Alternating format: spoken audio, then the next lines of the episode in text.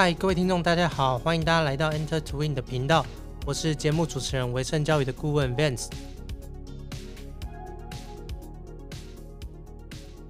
在上一集的节目中呢，我谈到了疫情对全球经济的影响。那最近呢，就刚好看到了一份调查报告。这份报告呢，是由一零四人力银行所公布的二零二零年薪资福利调查报告。那一般来说呢，这个报告呢，就是用来显示今年一整年的一个各产业的薪资结构。然后呢，我看到这篇报道之后呢，就发现到几个很有趣的数字，所以今天想要来跟大家分享一下。第一个数字呢，就是整体的月薪调薪比例。那这五年来呢，每一个月的月薪其实调整比例都超过三 percent。以简单的数学来看呢，如果一个人的月薪是四万块，三 percent 呢就是整体调薪多了一千两百块以上。但是呢，今年是首次跌破这个三 percent 的这个数字。然后呢，我仔细看了一下他们的报告内容，他们调查了台湾。一千一百三十七家的公司，那他们把这些公司呢分成了四个大的产业，呃，每个产业呢差不多都占了四分之一的比例。像是第一个产业呢，就是传统的制造业，像是纺织啊、家具啊、印刷、化学相关的，然后塑胶、金属、非金属、机械设备、电力设备、运输工具、精密仪器、医疗产业、石油产业。那像是石油产业是今年的重灾产业，我记得今年好像四月还五月的时候，石油期货也跌到这个负数以下，这个非常夸张的一个状况。那第二个呢是电子制造业，像是电信啊、消费性电子、光电光学、电子零组件，还有半导体产业是归属于这个电子制造业的部分。那第三个呢是一般的服务业。像是批发零售啊、传直销、运动啊、休闲旅游、住宿、人力中介、租赁、餐饮、汽车维修等，这些就是归于一般的服务业。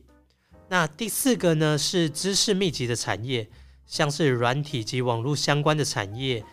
金融投资理财保险、教育译文、电影广告行销、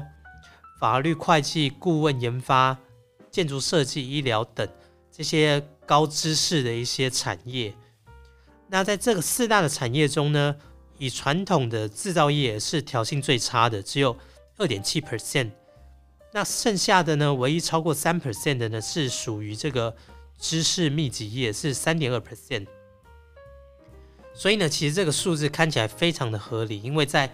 呃今年这个疫情的影响，那在这状况还没解除底下呢。除了知识密集的产业之外呢，其实多半的企业都会采取这个比较保守的政策，在人力成本的支出上面。那第二个数字呢，是一个我觉得比较有趣的数字。根据这份调查报告显示呢，社会新鲜人呢，如果他是大学毕业的话，起薪是三万一千两百二十七元。那他如果是硕士毕业的话呢？起薪就是在三万五千六百六十一元，这两个数字呢都是这五年来的新高。那我觉得这个是一个比较有趣的部分。那当然呢，通常这这种文章只要一公布在网络上，就会开始有很多网友啊在底下留言说啊，我就自己就是拖累平均的那一份子，就会有这种很多这种类似的这种留言。那我自己在看呢。其实，在疫情的影响下，说这个数字是创五年来的新高，我觉得会跟我们的预期好像有点落差。那我自己呢，在推测可能会有几个原因。第一个，我是在思考是这份报告调查的样本。那我去看了一下呢，在这份报告的调查样本里面，针对产业的部分呢，其实像电子、资讯、软体、半导体产业，它就占了整个样本的百分之三十九。那一般制造业是占了百分之二十四，法律、会计、顾问、研发、设计是占了百分之五，所以呢，以上这些产业呢，总共占了整份的调查报告百分之八六十八 percent。那像是在电子制造跟半导体产业这些产业，毋庸置疑，它本来就是台湾最赚钱的产业啊。那像是软体研发工程师、律师、会计、顾问。也是我们自己认知比起薪比较高的产业。所以呢，像是这种比较赚钱，然后我们认知起薪比较高的产业，又占了整份报告这么高的比例，可能就会影响到整个呃调查的一个平均的数字。那第二呢，因为这几个产业它占的比例比较高，所以呢，如果光看这个几个产业，就是说今年的起薪是这五年来新高，那是不是也应该再回去看前几年的呃报告，它里面的这个调查的样本，这些各个产业所占的比例，是不是跟今年的比例是差不多的？这样才有一个比较呃相对应的一个数字可以去做比较。那第三呢？呃，是不是有可能就是在今年呢？因为在这些产业是一个属于比较竞争比较激烈的产业，所以呢，企业在招聘新员工的时候呢，就会愿意开一些比较高，就会愿意开比较高的薪资，去吸引一些比较优秀、条件比较好的一些人才，所以也会影响到这个起薪的部分。那最后呢，还有一个原因，我觉得有可能就是是不是有。一些没有评估到的一些待业中的人口，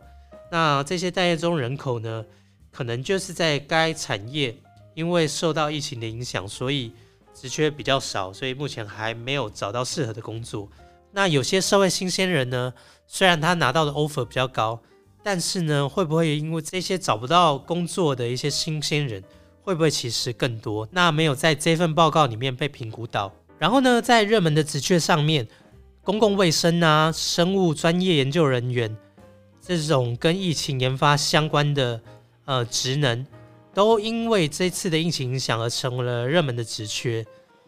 然后呢，在学士跟硕士的起薪冠军都是这种医疗专业的技术人员，像学士毕业生可以达到呃三万五千九百二十九块，那硕士呢更以四万一千九百一十四块。打败连续三年夺冠的这个研发人员，那我觉得呢，真的是因为这个疫情的影响，所以在这个领域上面的人才供不应求，那企业呢就会需要一个比较高的薪资去吸引这个比较优秀的人才。那最后一个数字呢，是在一零四人力银行上面呢所公布的这个职缺总数已经上升到六十八万个，是到目前以来创下一个新高的数字。那我们就来想一下，说企业增才可能会有几个理由。第一个呢，可能就是因为业务量的增加，所以真的是需要呃开放职缺，然后去补足人力来应应这个业务量的增加。那第二个呢，也有可能是因为企业的内部的员工离职，所以呢也需要开放了一些相对应的职缺来补足这个人力上的不足。还有呢，第三个原因就是在求职的市场上，呃，供给啊跟需求端没有办法对应，也就是说呢，企业可能找不到适合的人才，那求职者在目前也找不到自己比较喜欢的工作或企业，在一个双方无法有效的媒合的情况下呢，所以呢，这些职缺增加的速度就会比减少速度来得更快。所以呢，我觉得这几个都是有可能的原因。所以呢，我觉得不能光看这个职缺的增加，就会觉得，哎，好像是不是大家都很赚钱呐？然后业务量增加，所以需要很多的人才呀，开放了很多职缺。那当然，我相信这一波疫情，其实台湾真的是控制的很好。所以呢，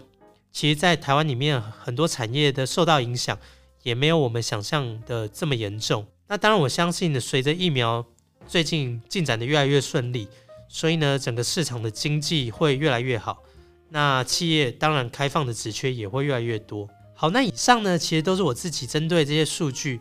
跟调查的一些样本所进行的一些推测。所以我觉得呢，大家不要因为看到这份报告，觉得哎，好像社会新鲜人起薪很高，然后整个职缺很多，那就可以找到很好的工作。那如果自己没有找到一些好的机会呢，就会觉得哎，好像自己是不是有什么问题啊？很沮丧、很忧郁这样。那我觉得没有必要，因为呢，有时候这些数据呢，可能只能反映到一部分的事实。那最后呢，我觉得我也想要给大家一些呃我自己的想法哦，因为呢，我们公司呢，其实前一阵子也有在征人，在这个过程中呢，林林总总也有面试了二十几个人。然后呢，就会发现其实现在很多求职者普遍来说都会有一个问题存在，就是呢，在这个面试的过程中，并没有办法去有效的展现自己的价值，然后呢，就会去要求一个比较高于行情的薪资。那我觉得这个是一个 蛮普遍的一个问题。那甚至呢，这些求职者来面试的时候，连面试的公司啊，可能都没有做一个比较详细的研究，像是这个公司提供的服务啊，跟产品有哪些，